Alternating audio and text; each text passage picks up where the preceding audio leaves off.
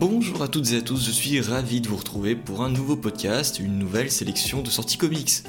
L'équipe aurait dû être au complet, elle aurait même dû être tout simplement, parce que comme j'ai pu vous le dire dans un podcast précédent, on se retrouve tous les trois dans une période particulièrement chargée, et ça dans différents domaines. Pour ça, je suis un peu seul aujourd'hui pour vous présenter ce podcast. Mais tout problème a une solution et la sélection Comics survivra. Parce que s'ils ne peuvent pas être présents, les deux loustiques Nightwing et Balmung ont pu enregistrer leur avis sur leurs lectures respectives. C'est donc l'heure de s'attaquer au programme, puisqu'aujourd'hui Balmung vous emmènera sur les terres d'une Amérique sauvage avec du très vieux comics appelé White Boy de Garrett Price.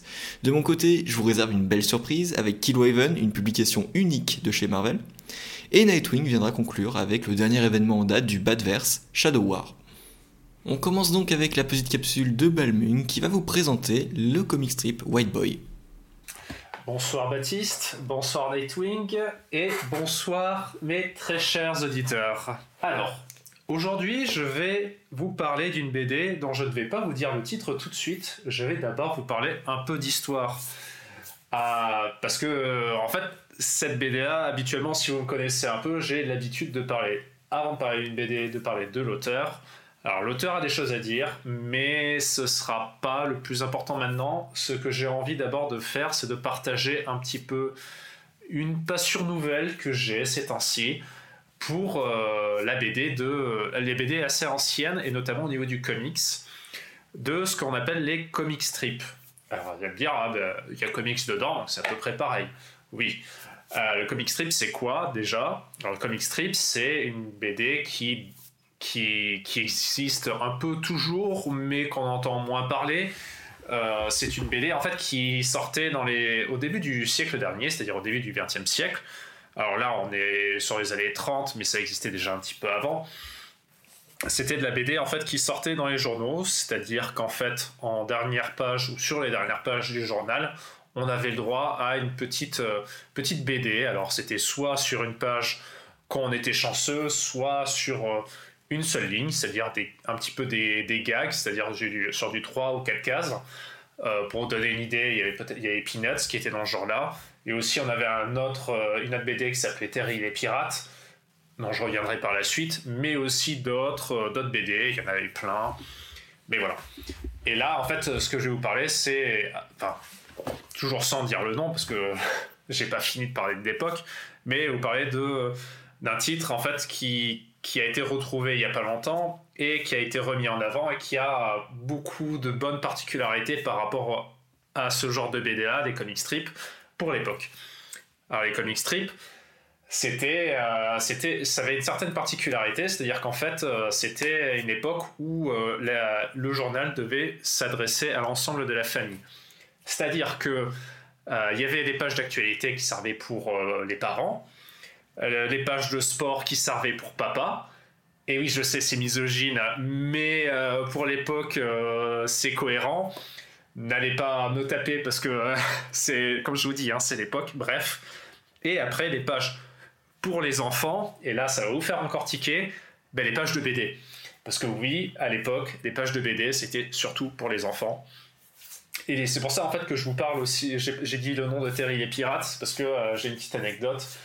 Euh, il faut savoir qu'en fait Terry les Pirates, c'est écrit, écrit et dessiné par un certain Milton Caniff, qui est un monument fou aux États-Unis. C'est quelqu'un qui a vraiment été un pionnier au niveau de la BD à un tel point où euh, ben en fait euh, il a eu une influence même en France, c'est-à-dire que tu as certains auteurs franco-belges, je vais pas dire les noms parce qu'en fait j'ai envie de parler un jour de, ce genre de BD là, de, ou plus exactement des prémices du comics avant l'arrivée des super-héros parce que vous vous dites ah mais attends ça parle pas de super-héros c'est quoi ça? Ça parle pas enfin j'exagère et en fait, euh, voilà, Milton Caniff, c'était quelqu'un d'assez particulier. C'était quelqu'un qui s'était euh, engueulé, à ce que j'ai compris, en, enfin engueulé de manière gentille quand même, avec un certain euh, Will Eisner. C'est un énorme nom, Will Eisner. C'est quelqu'un qui a créé justement ce qu'on appelle actuellement le graphic novel, donc le roman graphique, qui est un, terme qui a à la fois réinventer la BD, mais aussi euh, m'énerve parce que euh, ça a amené une bande de snobinards à s'intéresser à la BD. Alors c'est pas le côté, je parle pas le côté élitiste. C'est plus ces gens-là qui sont des élitistes et qui et qui se mentent à eux-mêmes sur euh, pourquoi ils lisent de la BD. Mais ça c'est un autre point où ils se sont engueulés sur justement parce que Milton Califf disait que grosso modo la BD c'était pour les enfants. Alors je mens parce qu'il a jamais dit ça. Il a dit plus exactement que la BD c'est du spectacle, c'est-à-dire que le but c'est pas vraiment de, de ressentir des thèmes, mais vraiment de se faire plaisir en lisant. Et, euh, euh, ça va peut-être vous rappeler euh, ces, ces, gens qui vous disent que la BD c'est pas politique, mais ça c'est un autre point. et du coup, en fait, face à Will qui lui était avec son roman graphique où il voulait parler justement de la misère à New York au début du siècle dernier, et notamment aussi des juifs euh, pour les, à l'époque, sachant que voilà, lui, il, en était, il était issu d'une famille juive. Et en fait, bon, ça, ça avait fait un peu la guéguerre là-dessus. Mais Milton Caniff, même si voilà, il n'a pas que des points positifs, c'était un énorme monument. Il a créé Terry les Pirates. Terry les Pirates, c'est 1934. Euh, c'est une BD qui a duré jusqu'après la Deuxième Guerre mondiale et qui était vraiment magnifique. Euh, sachant que, oui, pardon, je digresse un peu, je vais revenir un peu sur les comic strips, c'est que euh, il avait la particularité, lui, d'être édité plusieurs fois par semaine, c'est-à-dire que ses pages étaient plusieurs fois dans les journaux par semaine, c'est-à-dire qu'en fait, il y avait. Il faut savoir qu'à l'époque, il y avait des limitations, ou plus exactement, il y avait une certaine habitude, c'est-à-dire qu'en fait, en semaine, les journaux étaient en noir et blanc, et le week-end, ils avaient des pages en couleur. Et plus exactement, euh, les Sunday Comics, qui étaient. Enfin, les Sunday, pardon alors j'ai plus le nom exactement, c'était les Sunday Newspaper, je sais plus. C'était des, des numéros qui sortaient le dimanche et qui étaient avec de la couleur. Et du coup, en fait, Terry les Pirates avait pour particularité d'avoir une histoire pendant la semaine, qui était en noir et blanc, une histoire euh, particulière pendant, le, pendant les dimanches. Et là, en fait, de ce que je vous parle, ça n'a aucun rapport. Enfin, si ce n'est près que, du coup, on va pouvoir faire une certaine logique. C'est que là, je vais vous parler de White Boy, qui est une BD qui est tout en couleur. Donc si vous suivez ma logique, c'est que la BD, si elle est toute en couleur, c'est que euh, ces pages, elles sont sorties les dimanches. Et en fait, c'est une BD qui est sortie de 1933, donc un an avant Terry les Pirates, et jusqu'en 1935. Donc euh, c'est sorti, voilà, on peut, on peut à peu près deviner le nombre de pages. Euh, bon, après, avec quelques exceptions, on est sur du plus de 100 pages. Et c'est une BD, en fait, qui, voilà, qui a été retrouvée il n'y a pas très longtemps et qui, est, euh, qui a beaucoup de nouveautés, qui a beaucoup de, on va dire, de qualité pour l'époque. Alors, voilà, avant de rentrer dans le détail de la BD, je vais vous parler du, de l'auteur. Alors, Garrett Price, Garrett Price, c'est qui? Garrett Price, c'est en fait un, au départ à la fois un illustrateur et un, et un comment dire, un rédacteur d'articles. De, qui travaillait au départ pour un journal euh, de Chicago. Donc il servait, vraiment pour faire de l'illustration et des articles. Et en fait, on lui a demandé de euh, d'aller euh, travailler un moment vite fait à New York pour, voilà, pour l'un de ses articles. Et en fait, il est tombé amoureux de la ville et il a voulu y travailler. Donc en fait, il est allé vivre là, il a fini par aller vivre là-bas et aller travailler pour un journal à cet endroit-là. Et il a travaillé justement sur les pages les pages du dimanche de BD où il a créé le personnage de White Boy. Alors, White Boy, c'est quoi? White Boy, c'est une BD qui parle d'Indiens.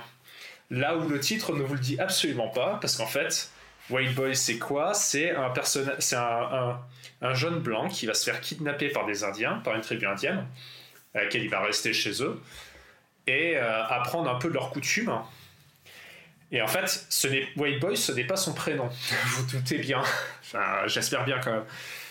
En fait, c'est la tribu qui lui attribue ce nom-là, parce que chacun a leur propre nom. Alors, c'est des noms un peu, un peu bigarrés, j'ai envie de dire. Il faut savoir que, euh, en fait, voilà, c'est une BD qui a, qui a, une certaine particularité, c'est d'être bien en avance sur son temps, ou plus exactement, qui, qui sait, euh, qui sait reprendre les euh, ce qui se voyait déjà dans les livres. Parce que oui, vous allez me dire, euh, ouais, mais la BD, ça vaut autant que les livres. Ben, il faut savoir qu'il y avait une époque où c'était beaucoup plus compliqué que ça, c'est-à-dire que, en fait, il faut savoir qu'à l'époque, le genre de la BD était avait un certain, un certain retard au niveau des films. Les films, si vous voyez bien, il y avait eu beaucoup de films de cow-boys à l'époque aux États-Unis, et c'était un petit peu un genre dominant. Bon, ça a duré encore des années et des années plus tard, où il fallait montrer justement l'Américain sur son cheval classe et qui tuait des Indiens, parce que les Indiens c'était quand même des sauvages. Alors, et, euh, là, en fait, on avait aussi, on, commençait à le récupérer en BD. Il y avait plusieurs BD qui faisaient la part belle à ce genre-là. Et là où White Boy est arrivé et qui prenait le genre complètement à, revers, c'est-à-dire que là, on n'était pas en train de montrer les Indiens comme des sauvages, mais comme ben, un vrai peuple, en fait, un vrai peuple avec des vraies coutumes et avec des vraies émotions, des humains comme vous et moi. Il faut croire, ils ont ils, sont comme nous, voire même peut-être qu'ils ont une âme, je ne sais pas. enfin, voilà, je, je, grossis le trait, mais voilà. Euh, c'était une BD qui était assez novatrice pour l'époque sur ce point-là. Et, euh, et en fait, voilà, ça avait, ça avait, pour, euh, ça avait une particularité, cette particularité-là. Et il faut savoir qu'en fait, cette BD-là ne s'est pas arrêtée en 1935. Je vous ai menti. Euh, c'est une BD qui a continué des années après, mais on ne va pas en parler parce que c'était assez particulier. C'est-à-dire qu'en fait, euh, en fait, la, BD, euh, tout d'un coup, elle a été rebootée pour toujours garder son même nom, c'est-à-dire White Boy, sauf que c'était White Boy in, Skull, in Skull, Island, je crois, grosso modo la, vallée du crâne, où on, revoit White Boy, mais cette fois-ci sous forme de cow-boy, avec que des cow-boys, et les Indiens c'est foutu de côté, on s'en fout, on sait pas pourquoi ça a changé d'un coup. Et en fait, le problème, c'est que bon, la BD est quand même assez ancienne, et en fait, vu qu'elle n'était pas assez détaillée, qu'elle n'était pas assez bien connue à l'époque, ben on a perdu un, peu le pourquoi ça a changé comme ça. Très certainement, à l'époque, si vous savez, euh, c'est que c'est souvent l'éditeur, euh, ou plus exactement le journal, qui impose ce genre de changement-là. Euh, on l'avait vu notamment avec des grands auteurs je sais pas moi, par exemple, tout ce qui est du pour l'auteur de Conan, il avait eu ce, même genre de problème, mais ça, ça on n'est pas là pour en parler. Et du coup, voilà, White Boy, c'est la vie d'un jeune blanc qui va vivre dans une communauté d'Indiens. Alors, des, histoires assez humoristiques. il faut savoir que sur la particularité par rapport à ce que je vous ai dit avant, là où Terry les Pirates ont été sur du 4 cases, par, euh, journal. Là, on est vraiment sur une page entière. On a vraiment, on peut mieux composer. Parce que c'est vrai que c'est plus compliqué quand on a quatre pages euh, cases pour présenter une histoire. C'est-à-dire qu'en fait, le, la narration va être monotone. On va pas pouvoir s'amuser sur sur les découpages. Alors qu'avec une page entière par semaine, on est déjà un peu plus ouvert. Ce qui est dommage, c'est qu'on pas des, on peut pas faire de double page, hein, bien évidemment. Mais voilà.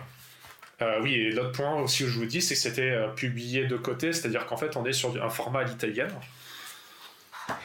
Et euh, du coup, voilà, on est, euh, on est sur euh, voilà, des, histoires de ce jeune blanc dans cette tribu qui va avoir aussi un mentor qui va arriver plus un certain nombre de semaines plus tard. C'est Dan Brown, qui est un espèce de trappeur chasseur qui va lui aussi se lier d'amitié avec, avec, avec les Indiens et qui va servir de paternel, même si, même si pas trop, c'est-à-dire qu'il va y avoir une certaine distance il va vraiment être là juste pour un lien, euh, un lien avec le personnage principal, mais il ne sera pas omniprésent, il va servir simplement pour de l'humour.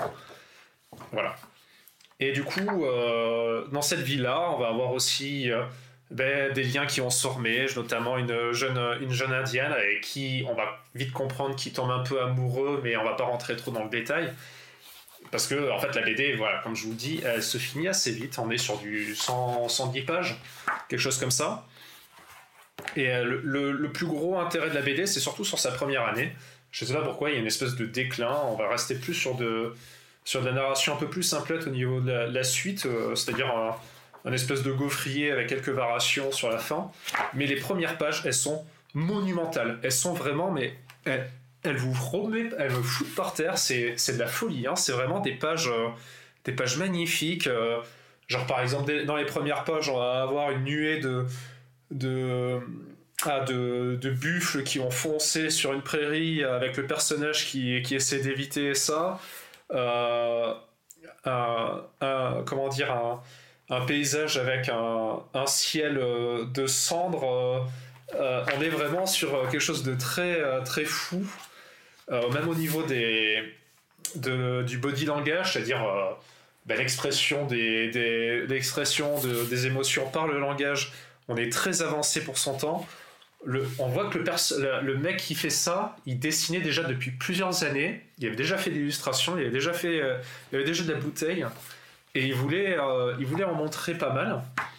Et puis même au niveau des couleurs, en fait. Alors les couleurs sont un peu... Vous allez me dire, les couleurs sont un peu ternes. Alors je pense que c'est plus euh, les caractéristiques du journal, c'est-à-dire que les couleurs un peu plus foncées, ça rend... C'était pas trop possible déjà à l'époque. Je parle sur des journaux, hein, bien évidemment. Euh, mais euh, c'était ça a un certain charme. On voit que la personne avait beaucoup de technicité, c'est-à-dire au niveau des, par exemple des, des reflets dans l'eau, ben, comme je vous ai dit aussi avec les effets justement avec le ciel, les effets des vagues, les effets au niveau des, des mouvements, c'est très fluide. Alors effectivement, il y a quelques petites déformations, mais c'est vraiment... Faut quand même se rappeler que, comme je vous ai dit, c'est une BD pour enfants. C'est une BD qui est censée être humoristique, du coup aussi, entre autres. Et euh, voilà, ça, ça accuse un peu du temps. Mais franchement, pour, pour cette époque-là, c'est une vraie, une vraie bombe visuelle. Et même maintenant, je trouve que ça a un charme fou à revoir. On s'attache assez bien au personnage. Euh, on, se met à aimer cette espèce de petite romance qui se fait entre le, personnage principal et la petite indienne. Et, euh, en fait, euh, et en fait on, adhère, même, jusqu'à la fin, même comme je vous disais que bon, ça perd un peu en, termes qualitatifs au niveau de la narration. Ça reste quand même très beau. Et je dois dire que, en tout cas, c'est une belle pépite. Ça a été retrouvé il y a pas trop de temps, je crois, parce que je crois que j'avais entendu parler de cette BD là, euh, je crois début d'année ou année dernière en, VO, et là ça vient d'arriver en France. Et dès que c'est sorti, j'ai sauté dessus. Alors c'est sorti chez 2024. Faut savoir que ce genre de BD là, c'est assez compliqué à avoir en France, et il faut essayer de préserver ce marché là. Alors il faut savoir que il n'y a pas que 2024 hein, qui sort des, formats comme ça, mais ils ont l'avantage de sortir en fait un peu des récits courts qui tiennent que sur un tome. Alors, genre là, on est sur un seul tome à, à 35 euros. Euh, ils ont sorti aussi d'autres récits à droite à gauche. Et, euh, mais après, voilà, il y a d'autres éditeurs qui, eux, sortent des recueils de ces comic strips. Euh, genre, je pense par exemple à BD Artiste qui, qui là, je crois, c'est un, musée qui, qui, fait sa propre maison d'édition pour éditer Terry les Pirates.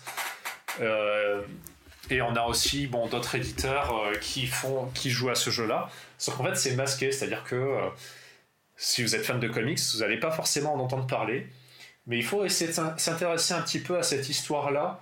Parce qu'en fait, c'est. En fait, le problème, c'est qu'en fait, c'est, ce genre-là, ça a beaucoup inspiré la BD euh, franco-belge. Mais. et en fait, on oublie que en fait, ça a aussi inspiré le comics. En fait, c'est une histoire qui est un petit peu commune. Hein c'est quelque chose à, essayer de réapprendre, d'apprendre. Alors, nous, on a été capable, enfin, je parle le BD franco-belge, on a été capable de, d'instiller un, un, renouveau à ce, à ce, à ce type de récit-là. Mais les Américains, eux, l'ont utilisé aussi pour faire d'autres choses, en fait. Parce qu'il faut savoir que, en fait, le, le comic strip, ça s'est pas arrêté que à ce genre, à ce genre-là dont je vous parle, avec des petits, des personnages à droite à gauche dans les petites aventures.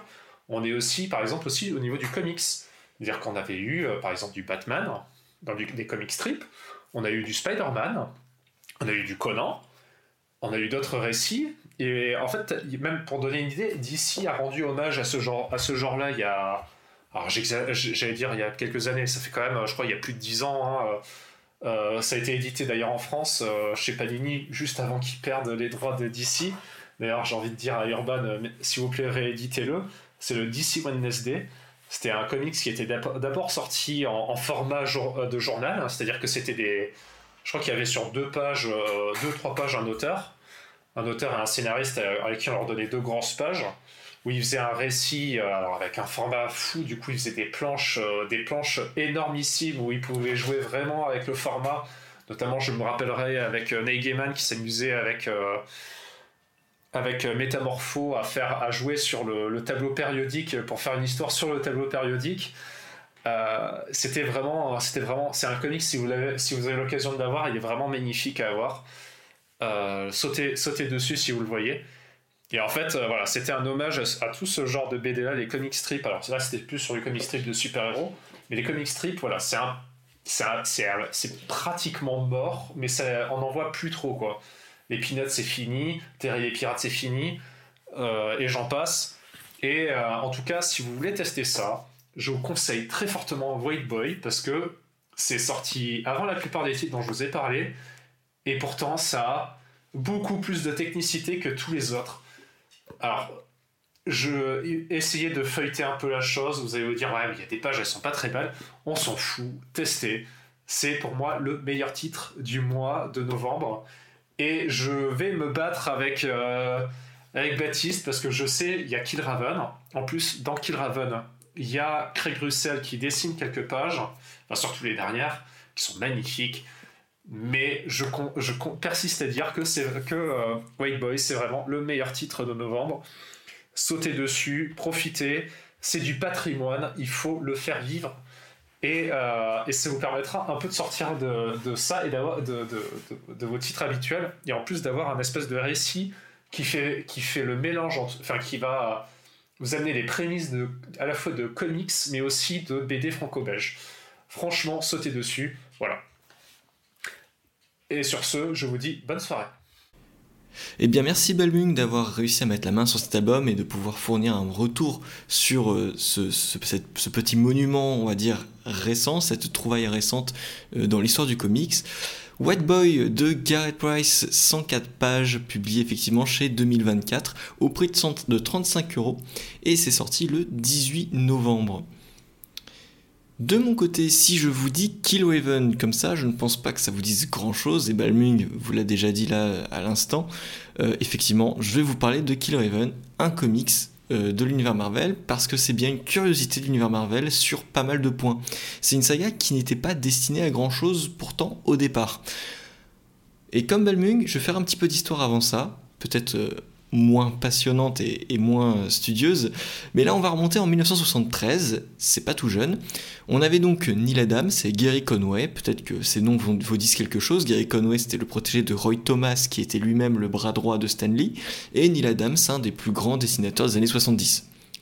Ensemble, ils ont l'idée de créer un personnage qui va jouer avec les codes de Doc Savage, pas le méchant de chez DC qui s'appelle Vandal Savage, mais un aventurier incroyablement fort. Ça tombe bien, Amazing Adventures, le titre de chez Marvel, demande de nouvelles productions. C'était un titre qu'il fallait alimenter, avec pas mal de nouveaux personnages qui ont pu voir euh, le jour là-bas. Le projet va se transformer rapidement en adaptation très libre de La guerre des mondes, le roman de H.G. Wells, que vous connaissez peut-être sûrement pour les adaptations ciné. C'est donc un argument de vente qui apparaît sur toutes les couvertures du titre.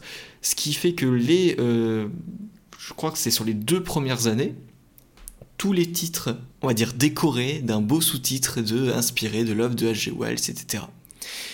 Donc c'est un argument de vente et c'est surtout un extrêmement gros volume que vous avez ici publié en français en intégral. Un volume de plus de 400 pages qui comprend une vingtaine de numéros de Amazing Adventures, plus précisément du numéro 18 au numéro 39. Le premier numéro nous lance directement dans l'action. On se trouve en 2018. Kilo Even est un guerrier agile, puissant, qui traverse le champ de bataille, il terrasse tous ses ennemis et il fait face à un certain Keeper. Il le retrouve et le tue. Mais à ce moment-là, Killraven apprend que cet homme l'avait récupéré alors que c'était encore un enfant. Il lui raconte l'origine de ce monde, la situation qui les a menés à se battre. C'est ici qu'intervient la guerre des mondes car on ne se trouve pas sur une adaptation, mais sur un petit quelque chose effectivement très libre, qui part du postulat de la guerre des mondes, le fait que les, les éléments de la guerre des mondes puissent amener à quelque chose qui se rapporte au space opéra. Donc euh, Keeper raconte l'origine de ce monde euh, et euh, des extraterrestres meurent faute du système immunitaire. C'était le, postulat de H.G. Wells. Par la suite, Keeper lui apprend qu'il y a bien eu une seconde invasion. C'est là que Gary Conway et Neil Adams interviennent et font intervenir les Martiens une seconde fois, cette fois-ci en 2001, où les Martiens ont appris de leurs erreurs et sont revenus. Ils ont asservi la race humaine et Killraven ne vivra que pour une chose, libérer la Terre des Martiens. Gary Conway lance la série avec deux numéros. Neil Adams ou lui ne dessine que les premières pages du premier numéro pour passer rapidement la main à Howard Shekin qui va enchaîner avec le second. On comprend ici très vite que les auteurs se refilaient la patate chaude. Marv Wolfman dépanne le numéro 3, Herb Trimp reprend la partie graphique au numéro 4. C'est un numéro de chaises musicales. C'est ce qui fait que Killraven n'a pas véritablement d'importance jusque-là. Il passe d'un scénariste à un autre et peine beaucoup à trouver son identité. Heureusement, Don McGregor prend la relève à l'écriture dès le numéro 4. Cet univers futuriste post-apocalyptique, qui joue également sur des codes épiques de l'heroic fantasy, trouve tous les clichés des dictateurs, des grands méchants scientifiques fous, des demoiselles en détresse et du héros bien équipé de sa grosse bonne épée. Et du coup, sentez donc là un petit érotisme visuel. Peut-être que je surinterprète, hein, mais j'ai ressenti une certaine ambiance qui rappelle beaucoup les maîtres de l'univers dans ce qu'il y avait de plus perché. Pour ça, le costume de Killraven va être revu deux ou trois fois. Euh, donc de cet euh, érotisme, j'ai trouvé que c'était quand même euh, un peu, un peu étrange et extrêmement coloré. Ça, par contre, c'est dans, les points un peu plus positifs. On a un esprit très étrange qui en ressort de tout ce mélange, à la fois très attiré par l'univers cauchemardesque, le post-apocalyptique, les réflexions très intéressantes et les aventures qui rappellent pour beaucoup Kamandi. Et ce costume fait de lanière de cuir et d'un reste de barésie euh, qui enlève pas mal de sa superbe au héros dans les premiers numéros, car comme je vous l'ai dit, hein, le costume va évoluer et va être retravaillé. Car tout ça, c'est surtout sous Herb Trimp, qu'il intègre dans son visuel, pas uniquement sa faute, hein, bien sûr, l'influence était déjà bien présente auparavant. Mon souci étant surtout le passage de Howard Shekin, que j'aime beaucoup, à Trimp, parce que Shekin propose une action extrêmement dynamique et une mise en page forte. Je pense même là aux quelques pages de Neil Adams qui sont incroyables. Et on passe un design très proche, très, et on passe à un design très proche d'un dessin animé de l'époque à une violence choquante et avec Klaus Johnson à l'ancrage. C'est pas rien. Ensuite, on a des grands noms comme celui de Gene Colan pour un épisode très intense pour le numéro 27. Et à partir du 28 et jusqu'au 39, ça sera Philip Craig Russell qui va rester pour la partie graphique. Et c'est ici que Killraven va enfin se trouver après près de 200 pages de déambulation. C'est à ce moment qu'on retrouve le scénariste de mon run préféré sur Black Panther, qui était déjà là depuis bien longtemps, hein, ça, reste, ça reste toujours McGregor. On retrouve là les envolées littéraires de McGregor, pour le coup vraiment trop verbeuses, parce que si sur Black Panther ces envolées étaient très appréciables, c'est que T'Challa était souvent seul, et ces longs paragraphes faisaient office d'introspection pour un personnage qui était constamment en danger. Je vous le rappelle, on en a parlé dans le podcast précédent, mais euh, Panther's Wedge c'est quand même un run où Black Panther en prend plein la tronche pendant un bon moment. Pour Killraven, la situation est très différente, c'est que le héros il est accompagné et la collaboration avec Craig Russell nous amène à quelques frustrations. Le dessin de Russell est juste magnifique, ultra coloré, il propose une vision sublime du space opéra. Russell propose une action découpée sur des cases de plus en plus fines, des plans parfois très rapprochés, ce qui permet d'intensifier l'action avec cette variation entre des plans extrêmement larges avec des mises en page très réfléchies, très originales, et des éléments narratifs beaucoup plus formels, mais avec des, plans très rapprochés qui permettent cette, cette intensité. Problème, la quantité de bulles vient gâcher certaines scènes et je sortais de quelques sessions de lecture vraiment fatigué des bulles et des informations à emmagasiner. Ce sont donc bien les dessins de Craig Russell qui valent la peine, c'est clair. L'univers de Killraven évolue, mais j'ai rarement vu un univers évoluer comme ça. Les repères sont constamment modifiés, c'est à la fois déroutant et plaisant parce que ça vient créer une impression d'un univers vivant changeant tout seul.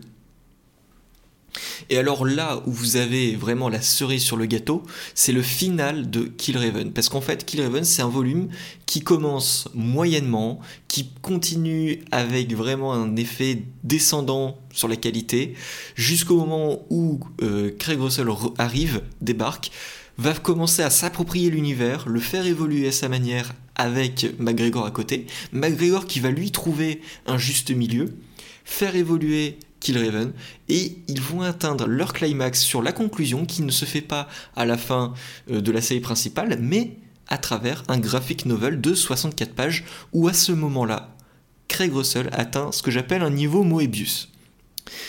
Pas forcément parce que Moebius était un grand artiste, non, parce qu'il y a vraiment pas mal de similitudes avec Moebius, je trouve, dans le dessin de Craig Russell, dans ce graphic novel, où on ressent toutes les prémices du style de Craig Russell, très coloré, très pastel sur les couleurs, qui s'intensifie ici et du coup évoque sur certains points Moebius, mais en plus de ça, il va changer radicalement le design de Killraven. Killraven a un design qui évolue également beaucoup. Il passe du euh, jeune guerrier au gros guerrier bourru type Conan à euh, de nouveau ce jeune guerrier plus réfléchi, plus poétique avec euh, Craig Russell, et extrêmement jeune sur ce, dernier volume, sur ce graphic novel final. Donc vraiment une énorme claque graphique où là il va expérimenter et innover sur tous les points. C'est majestueux. Constat de, ce volume, je vous dirais totalement de foncer. Par contre, je tiens à intégrer des avertissements. Pas sur la violence, pas sur euh, la petite parenthèse euh, de l'érotisme qui peut se dégager euh, du costume, non, c'est surtout un avertissement sur la qualité. Prenez bien en compte que vous n'allez pas prendre 400 pages de pur plaisir. Non, ça va être 400 pages assez longues, très verbeuses, et j'insiste vraiment là-dessus si vous êtes euh, assez sensible à ça. Néanmoins, il y a vraiment une, une licence ici que vous ne trouverez nulle part ailleurs. Ça se lit en un seul volume parce que Killraven réapparaîtra par la suite dans l'univers Marvel, mais de manière très succincte, et la suite de son histoire a été annulée par Marvel. Paul Craig Russell et McGregor avaient l'intention de poursuivre l'aventure de Killraven sous forme de graphic novel, mais ça ne s'est pas fait. Donc un avertissement là-dessus, euh, mais également un avertissement sur le fait que ça soit publié en France. C'est la première fois que vous allez avoir Killraven publié en un seul volume, et je pense que ça sera la dernière avant un bon moment parce que c'est pas du tout une licence qui séduit, c'est pas une licence qui plaît, c'est une licence qui expérimente, parce que ce n'est pas non plus une licence qui va. Euh, qui, est parfaite, ce n'est pas un volume parfait, comme je vous l'ai déjà dit. Mais je vous le recommande chaudement, c'est une belle curiosité qui, euh, qui est vraiment unique en son genre. Et si vous aimez Paul Craig Russell, c'est un passage obligé. Donc voilà, euh, une recommandation que je vous fais, je laisse, euh, enfin je concède à Balmung le, monopole euh, du titre de novembre avec White Boy, sans l'avoir lu et pour l'avoir uniquement feuilleté, je maintiens ce qu'il dit sur le, titre du mois. Donc effectivement, Killraven restera au statut de curiosité, c'est certain, mais je vous recommande si vous aimez bien les, les oldies et les années 70. Donc Killhaven par notamment Don McGregor et Philip Craig Russell, 472 pages pour 36 euros chez Panini et c'est sorti le 23 novembre. Je vous laisse tout de suite avec Nightwing pour parler du dernier événement de l'univers Batman avec le volume Shadow War. Et donc cette semaine, je vais vous parler de Shadow War, un event impliquant les séries Batman, Robin et Deathstroke Inc., écrit par Joshua Williamson accompagné d'une ribambelle d'artistes, donc Victor Bogdanovich et Howard Porter pour la partie graphique. Shadow Wars, c'est donc euh, un event qui va prendre place euh, donc juste après les événements du, titre Robin, qui va être un petit peu euh, le, titre le plus concerné, je pense, par rapport à ce qui est arrivé au, personnage auparavant. Et l'histoire est simple. Razal Ghul, va se rendre euh, aux autorités car il, euh, il se remet un peu en question et, pense que sa façon d'agir n'est plus, la bonne. Et donc en, en échange d'une certaine remise de peine, dira-t-on, il va euh, communiquer donc des renseignements sur les criminels avec qui il a pu travailler ou sur lesquels il peut avoir donc des infos. Mais avant de pouvoir euh, communiquer tous ces renseignements, il va se faire assassiner par Deathstroke. Et de là va naître une guerre impliquant la Ligue des Ombres, donc euh, dirigée maintenant par euh, Talia, qui va vouloir donc venger la, mort de son père et vouloir assassiner Deathstroke. Et voilà le pitch global de, de cet event qui n'aura pas plus de fond que ça. malgré euh, ce côté thriller euh, à suspense qui ne fonctionne pas vraiment parce qu'on voit venir toutes les ficelles. Euh, on sait quel type de rebondissements vont arriver, tellement cette, cette recette est, vue et revue. Finalement, c'est une recette d'event classique que nous resserre Williamson. Et aucune surprise, aucune réelle profondeur, malgré l'implication du, lien familial dans, dans cette, dans, cette, guerre et le fait que Robin ait perdu son, grand-père. Euh, ça prend pas à ce niveau-là. émotionnellement, on n'a rien de, particulier. Euh, et c'est peut-être le seul, le seul point qu'aurait pu avoir ce titre, euh, ça aurait été ça. Et non, ça ne, marche pas. Et sinon, bah, ça reste un event rempli de grosses bagarres, de, de dialogues euh, pré-mâchés, réutilisés de façon façon euh, exagérée au fil des années dans ce genre d'event. On pourrait même euh, avoir l'impression, à force de, lire un, un, event écrit par un algorithme, tellement c'est rempli de, concepts déjà éculés euh, scénaristiquement, de, dialogues vus, revus, de, scènes tellement bas du front qu'on se demande s'il y a eu un même un simple niveau de réflexion quant à l'écriture des, des, caractérisations des personnages. C'est franchement, euh, on ne lit pas ça pour, euh, pour, euh, pour le fond. Et très honnêtement, je ne vois même pas pourquoi on lirait ça pour la forme. donc, niveau dessin, on se retrouve avec une équipe assez, assez riche. On retrouve Victor Bogdanovic, Howard Porter, Paolo Pantalena, Roger Cruz. Et euh, je passe les artistes qu'on va avoir sur, euh, sur les, sur les dont euh, le, le tie Warzone, qui, qui est un tie pour vous vendre plus de papier. Très honnêtement, il ne sert absolument à rien. les histoires sont même si elles ne sont pas directement liées à l'event, euh, elles n'ont pas grand intérêt.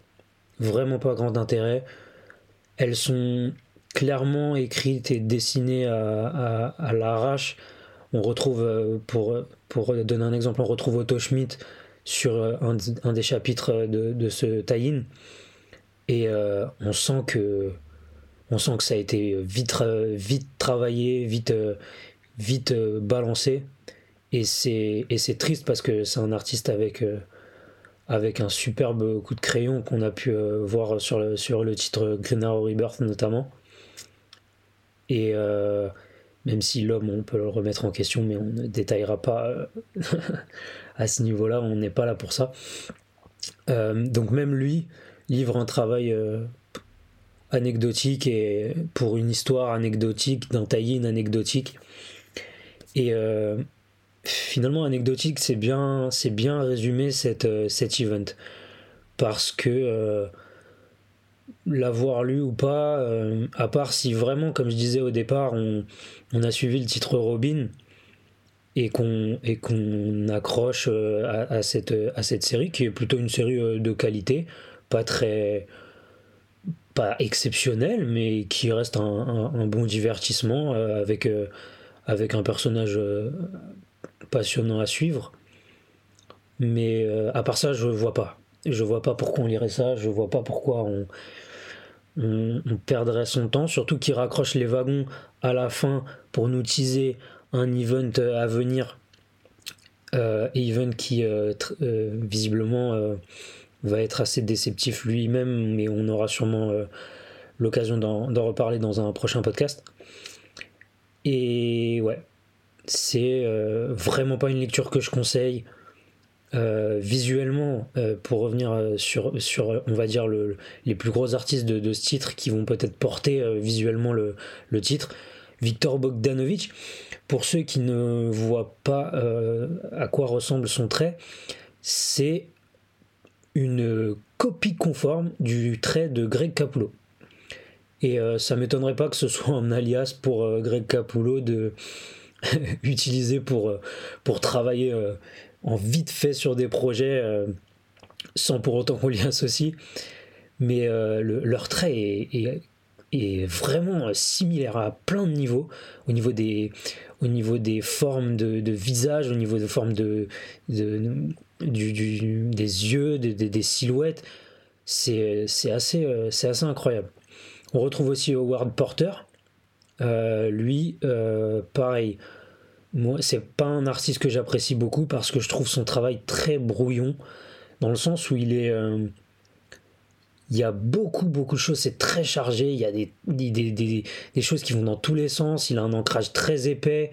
Euh, ça fait euh, ça fait sale en fait ça fait très sale tellement tellement c'est chargé tellement c'est c'est le trait est gras et épais je ne sais pas si c'est la bonne façon de le formuler mais c'est comme ça que je, le ressens. Donc, euh, ouais, cet event, c'est clairement pas pour le faux qu'on vient, c'est pas vraiment non plus pour la forme. Donc, clairement, euh, je, ne peux recommander. Passez votre chemin. Concentrez-vous sur des titres beaucoup plus intéressants euh, qui sortent ce mois-ci. je placerai notamment un certain titre écrit par Grant Morrison appelé Animal Man tome 2. mais oui, passez votre chemin sur Shadow War, franchement, c'est euh, la meilleure chose qui pourrait vous arriver euh, sur ce mois.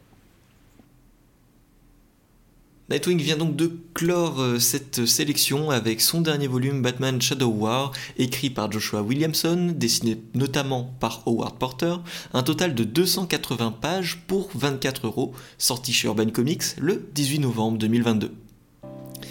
C'est la fin de ce numéro de Comics Peak, j'espère que l'adaptation ne vous a pas dérangé, je dois vous avouer que le manque de conversation se fait sentir, rien que là à l'enregistrement. En tout cas, lisez White Boy, craquez pour Kill Raven, et faites ce que vous voulez pour euh, Shadow War. Comme d'habitude, les réseaux sociaux, Twitter, Instagram, les 5 étoiles sur la plateforme d'écoute. On se retrouve ici dans deux semaines pour trois nouveaux albums à lire. Allez, à bientôt.